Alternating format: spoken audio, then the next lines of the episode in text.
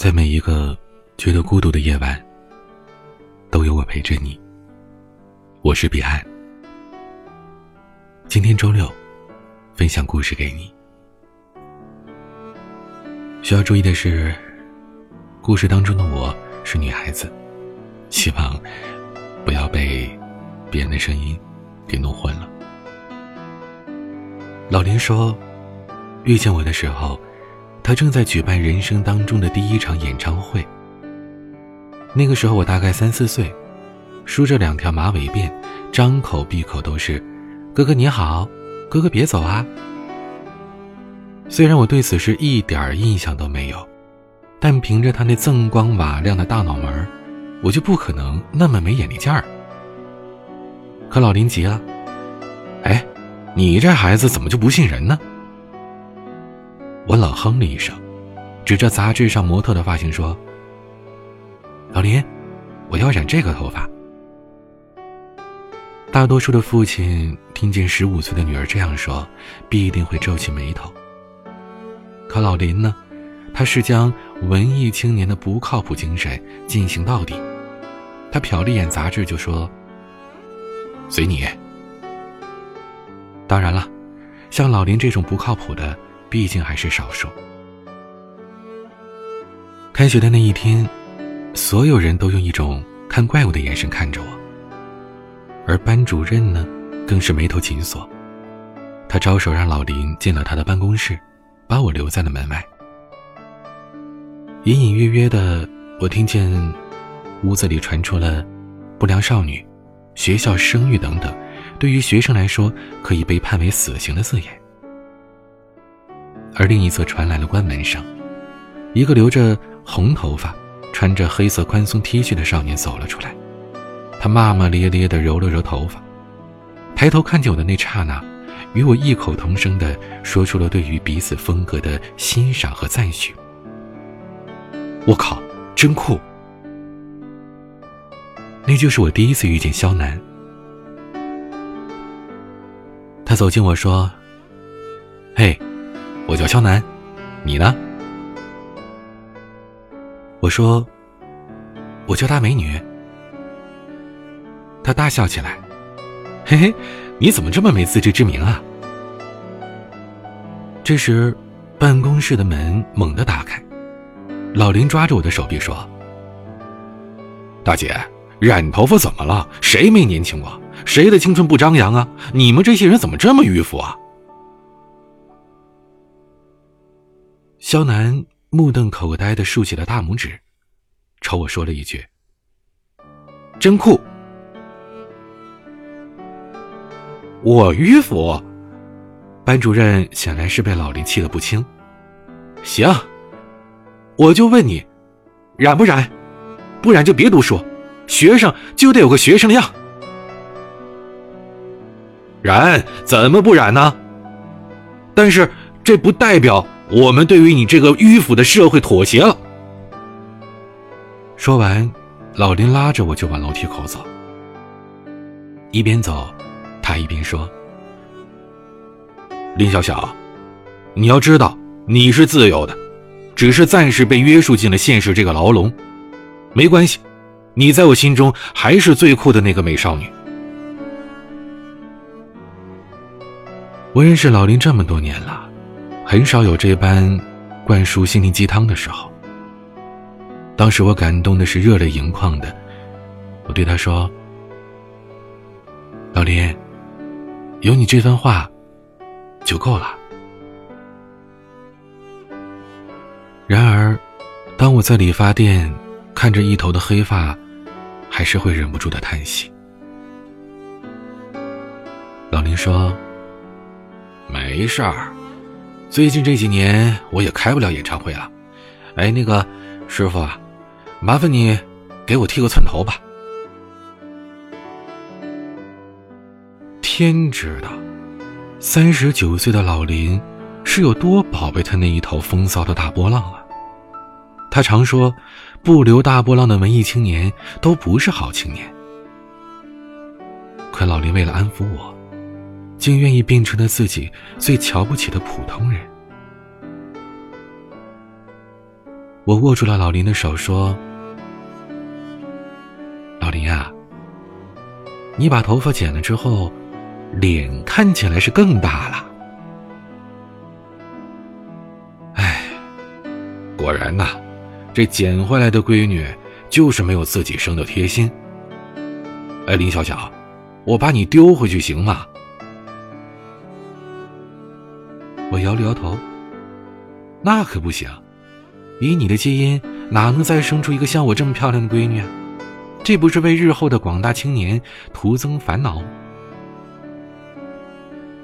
就这样，在夏末漠漠的季节，老林和我，都变成了自己以前最瞧不起的普通人。但感觉，也没我想的那么糟。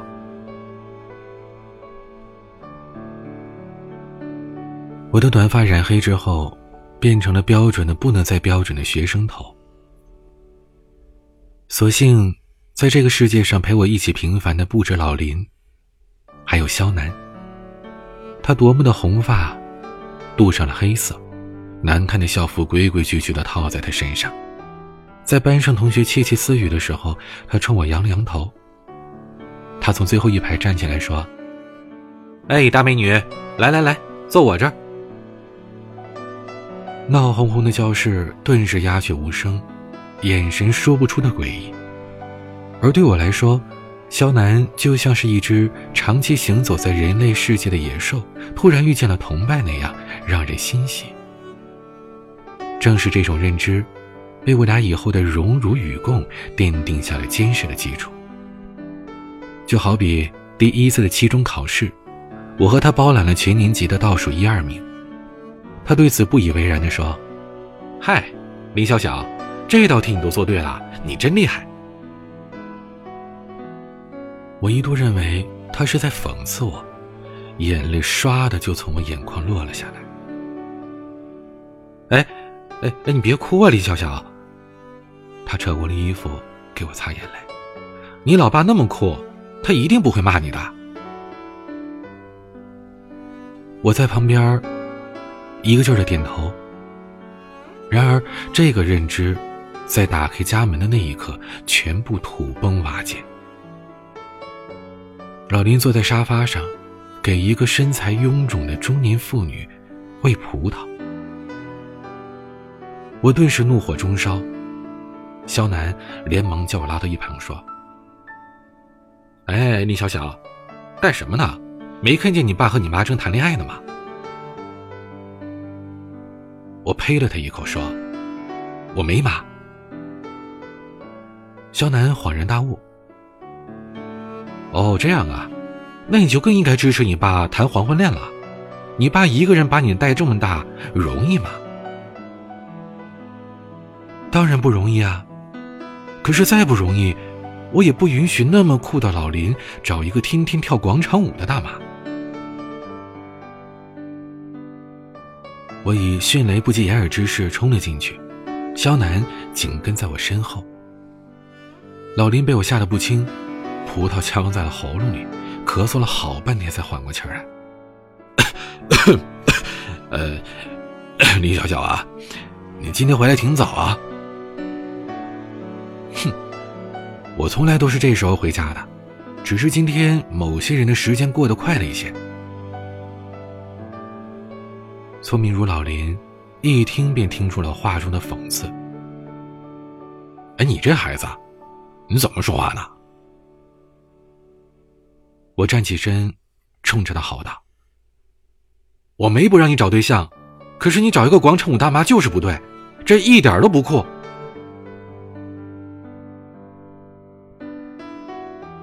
说完，我就从屋里跑了出来，而肖楠在我身后大喊着。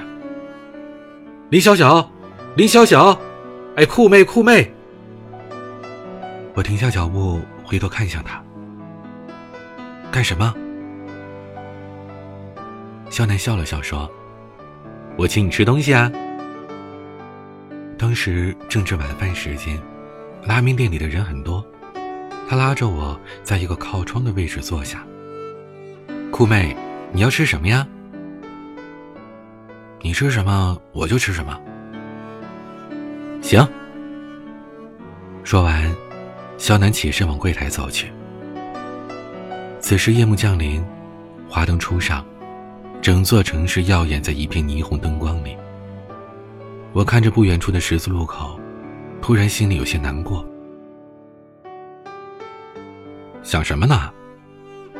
肖楠戳了戳我的额头。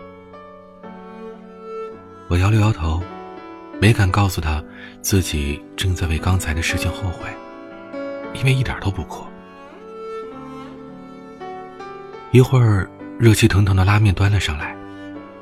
肖楠将碗里所有的排骨夹到了我的碗里，在氤氲的雾气和淡淡的灯光当中，他的眸光温柔而且温暖。肖楠抬头问我说：“，笑笑，你猜，你老爸在干嘛呢？”我不以为然的说。还能干嘛？吃饭、喝酒、看电视呗。肖楠放下了筷子，盯着我的眼睛说：“难道你就没有想过，你爸正在满大街的找你吗？”不可能。肖楠当然是不信了。吃完饭之后，他带着我回家，刚走到我家大院门口，便听见我家客厅里传来了电视机的声音。打开了我家大门，老林正在啃鸡爪。他瞟了我一眼，说：“嗯，我就知道你饿了准能回来。哟，小男朋友都带回来了。”肖楠连连摆手，一边往门外退去，一边说：“叔叔再见，下次有空再来看您。”林小小，明天见。老林冷哼了一声。我凑了过去，对老林说：“老林，我错了。”他斜着眼睛看着我，问道：“哪儿错了？我不应该阻止你找对象。老林，下一次你找个爱听凤凰传奇的，我都不闹了。”老林拿手在我的后脑勺敲了一下，呸！谁要找对象啊？我要真想找对象，十年前我就找了，还能等现在？那我哪儿错了？我天天供你吃，供你住，一把鼻涕一把泪的把你拉扯大，结果呢，你倒好，二话不说就离家出走。哎，林小小，你怎么就这么白眼狼呢？我自知理亏，起身往卧室走去。一个尖锐的声音从门外传来：“林以深，你是要造反了？三十九岁还不找对象，你难道还真想带着那拖油瓶一辈子呀？”这些话，除了老林家那个不带酒的老太太，还真没人说得出口。人家小张哪里不好了？你以为带着人家的孩子就能跟人家破镜重圆了吗？做梦！说完，一阵关门声传了进来。我小心翼翼的打开门，老林依旧在啃着鸡爪。电视屏幕上，幽蓝的光透射在他不再年轻的脸上，让我有些难过。我走了过去，对老林说：“老林，我对不住你。”他看着电视，头也不回的对我说：“没事儿，我不怪你。”我掏出了书包里皱巴巴的成绩单给他。老林瞟了一眼。反手往桌子上一拍，道：“林小小，你对得起我在你班主任面前受的那些委屈吗？啊，你说说你这成绩，是不是谈恋爱导致的？不行，我得跟你班主任反映一下。”我抱住了他的胳膊，老林，你不是说没有早恋的青春是不正常的吗？像你这种成绩的人，配有青春吗？老林这个人从来是说到做到。星期一大早，便跑去班主任那儿反映情况了。于是我跟肖楠从同桌变成了牛郎织女，课桌中间隔着好几条过道呢。肖楠抬着课桌，声情并茂的与我做着最后的告别。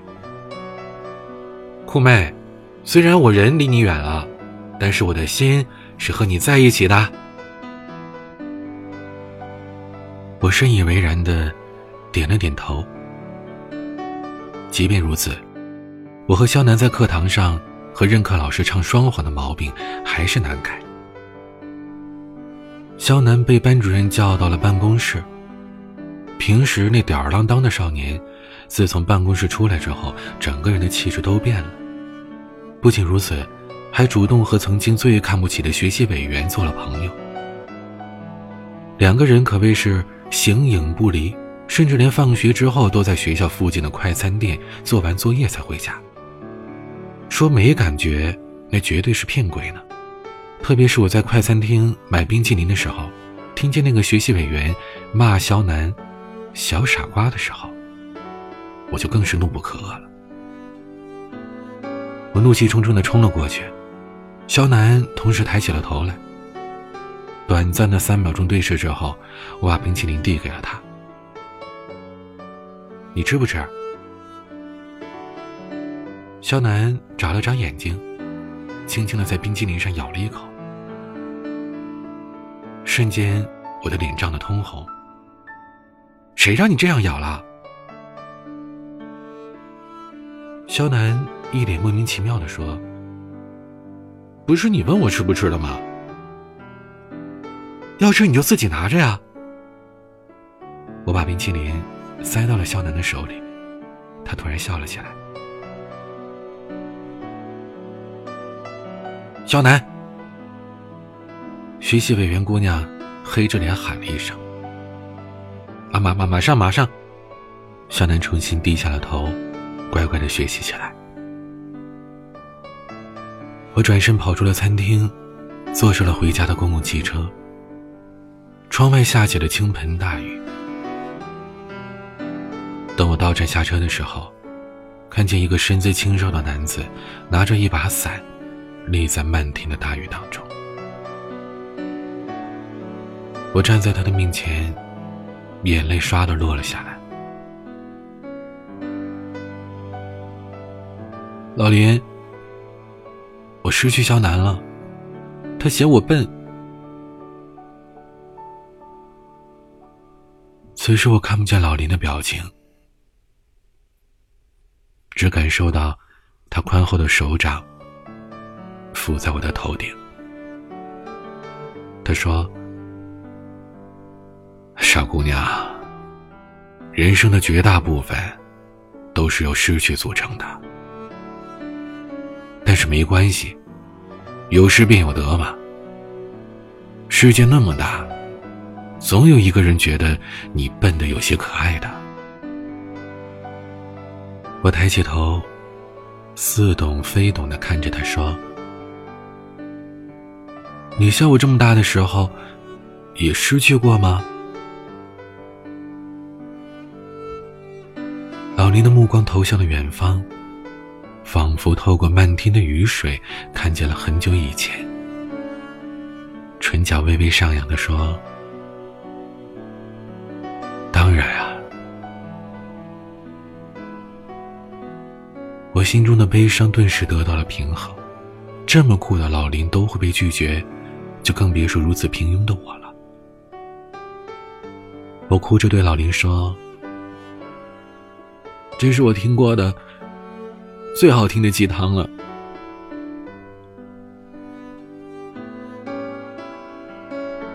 我和老林刚回到家，门外便传来了敲门声。打开门，是浑身湿透的肖楠。我没好气的瞪了他一眼。你的女朋友舍得放你走了？肖楠三指合并，对我说：“李小小，天地良心呐！我这颗红心可是一心向着党，一心向着你呢。班主任说了，只要让我考到班级前十名，就继续让咱俩做同桌呢。”经过老林牌鸡汤灌溉和肖楠的一番解释之后，我大气凛然的挥了挥手：“那你快回去复习吧。”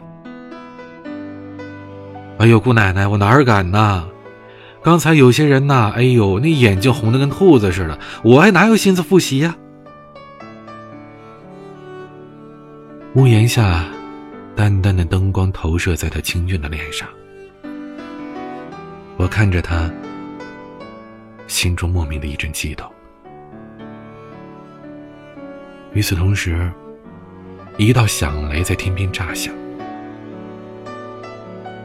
老弟拿着锅铲，走到了客厅，冲着肖楠喊道：“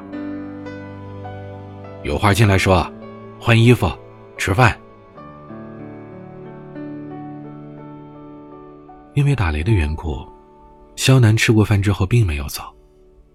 他趴在书桌上说：“小小，你老爸真酷。”我漫不经心的说：“那你也来给他当小孩吧。”他没有回答我，相反，离我越来越近。我一只手抚摸上他的额头，小南。你发烧了吗？脸怎么这么红啊？他尴尬的咳嗽了一声，那个林小小，你知道接吻是什么感觉吗？我歪着头想了想，嗯，应该是软软的。像吃 QQ 糖一样吧？不对，我觉得是吃棉花糖，甜甜的。我当然不承认啊！就在我们争论不休的时候，他突然站起身来说：“嗨，李小小，什么感觉？亲一下不就知道了吗？”我还没反应过来他这话的深意。他已经俯身在我的嘴上亲了一下，两秒钟之后，他拿起书包就夺门而出。正在客厅看电视的老林，疑惑的看着肖楠的背影说：“这小子干什么呀？跑这么快？”我一脸呆着的回答说：“他亲了我一下。”什么？老林的声音提高了八个度，穿着拖鞋就追了出去。我捂着扑通直跳的心脏，喃喃自语的说：“我就说吧，是 QQ 糖的味道。”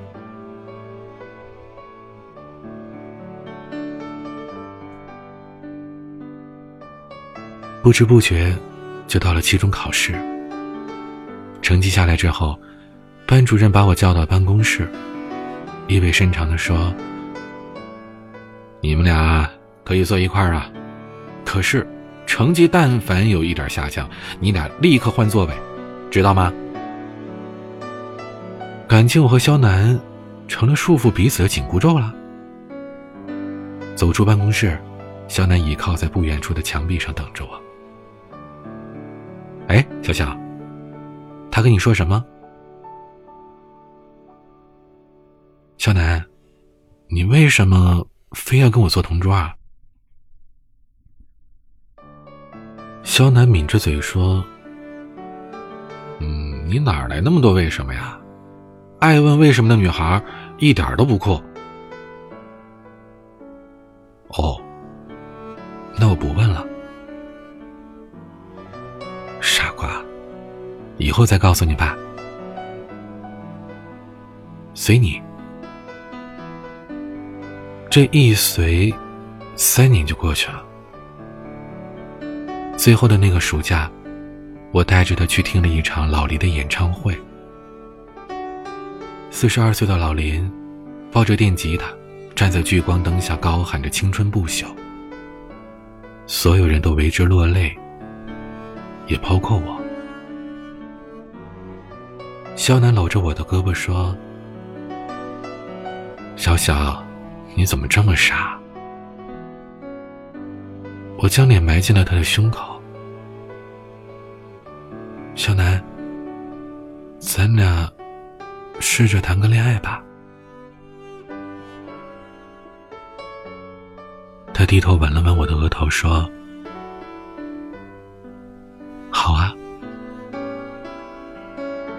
于是，这一世又是四年，是我们相识的第七年。我在一家广告公司做文职，肖楠跟朋友开了一家律师事务所。二十二岁的生日那天，肖楠问我：“林小小，我什么时候可以转正啊？”我想了想说：“随时啊。”那时候的老林，四十六岁。他剃了一个大光头，说要将摇滚做到八十岁。老林说，婚礼的那天要给我唱歌。可是婚礼的前一天他不见了，整整一个月没有一丁点的消息。我被吓坏了，近乎绝望的时候，他从遥远的南方给我打来了电话，叫我去见一个人。对我而言。见谁不重要，重要的是老林能平安。我和肖楠立刻放下了手中的一切，飞奔到了南方老林所说的那个医院。在医院走廊，我看到了老林，他瘦了很多。看见我的时候，他嘴角露出了抱歉的笑意。我的眼泪瞬间就落了下来。老林，你怎么舍得丢下我一个人啊？他搂着我的肩膀，走进了一间病房。病床上躺着一个瘦的不成样子的女人。老林握着她的手说：“小小来啦。”那是我在老林身上从来没有见过的温柔和平凡。那女人睁开眼睛。极力的向我挥了挥手，老林在我耳边低语道：“癌症晚期。”这是谁？你妈？亲妈？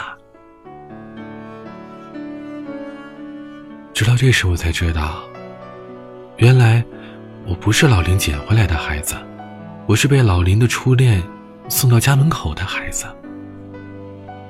我终于明白林老太太那句：“你以为带着人家的孩子就能和人破镜重圆吗？”做梦。这句话的深意了。病床上的女人虚弱的问我：“小小，你能原谅我吗？”原谅你？你这么自私的人配得到原谅吗？我拿起了包，夺门而出，而守在门外的肖楠拉住了我。他说：“小肖，如果你爸真的恨他，从一开始他就不会收养你的。”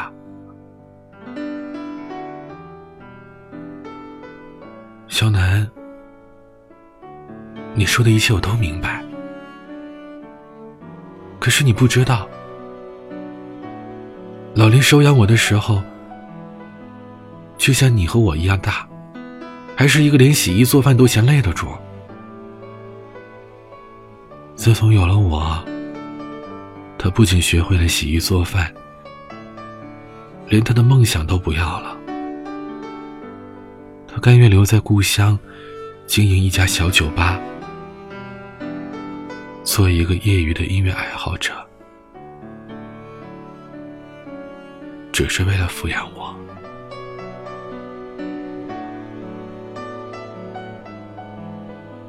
老林从南方回来的时候，北方的冬天正飘着雪。他喝了许多的酒，讲年轻时候爱过的一个姑娘，不，是一个传奇。后来，那个传奇嫁给了一个富商，但是没几年，富商嫌她生不出儿子，又结了新欢，抛弃了他和他的女儿。而净身出户的传奇，连照顾自己都是难题，就更别说抚养一个孩子了。于是，他把女儿丢给了自己的初恋。这个初恋，正是老林。老林望着漆黑的夜空，笑着说：“小小啊，那天他说。”林一生，你是这个世界上最善良的人，你一定会善待他的，对吗？我想说，不仅是他，连你我也可以一并善待。可对于那时的我而言，他注定只能是一个传奇。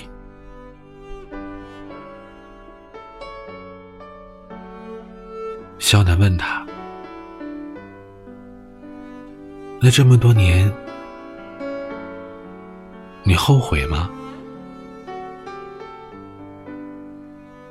老林摇了摇头：“哪儿能呢？相反，我很感激他。谢谢他在一九九五年的夏天，把一个小天使。”放在我家门口，我笑了起来。老林，如果没有我，你应该会有更多的小天使的。老林大笑着说：“ 怎么可能啊？我这基因哪能生出你这么可爱的小天使啊？”哎，你说，你结婚那天，我唱什么好啊？唱李健的《传奇》好不好啊？我和肖楠也跟着笑了，笑着笑着就笑出了眼泪。这个世界上有贪恋新欢忘了旧爱的我的生父，也有连他和别人的孩子都愿意抚养的傻瓜林一生。还有给我一个人做英雄的肖楠。我回头看向了肖楠，说：“肖楠，那时候喜欢你的女生那么多，你怎么就偏偏认定我了呢？”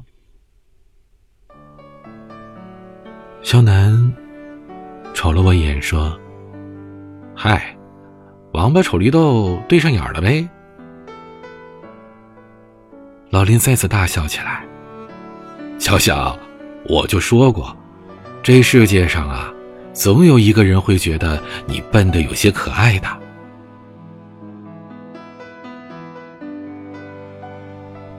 我很想问老林，那你的总有一个人呢？可我清楚的知道，当你用尽所有的青春去爱过一个人之后。后来的人，终究还是后来人。我是彼岸，在这个世界上，总会有一个人将你温柔以待。你需要的，只是静静的等待他。欢迎关注我的微博和抖音。搜索微信公众号，都是相同的 ID，DJ 彼岸。每个夜晚用声音陪伴你，我是彼岸，晚安。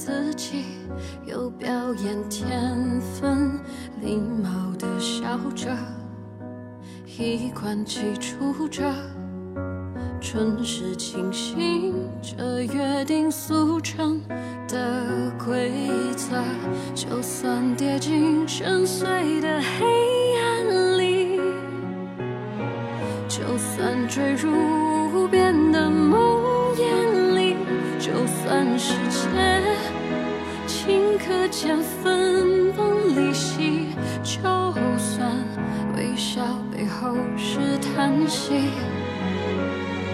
直到我迷惘而仓促的被你捡起，而慌乱的被你抱紧，直到眼睛捕捉到光的缝隙，直到你让死而复生的心还可以惊天动地。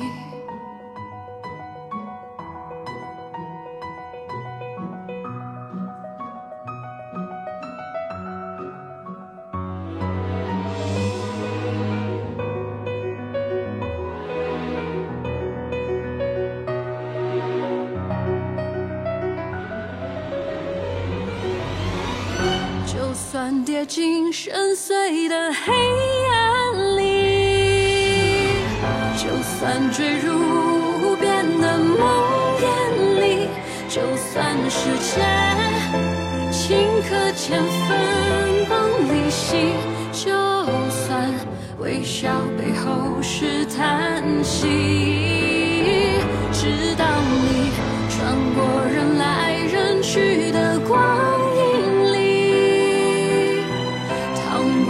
处安放的回忆里，直到深情痛觉都被你降临，直到我波澜不惊的生命还可以惊天动地。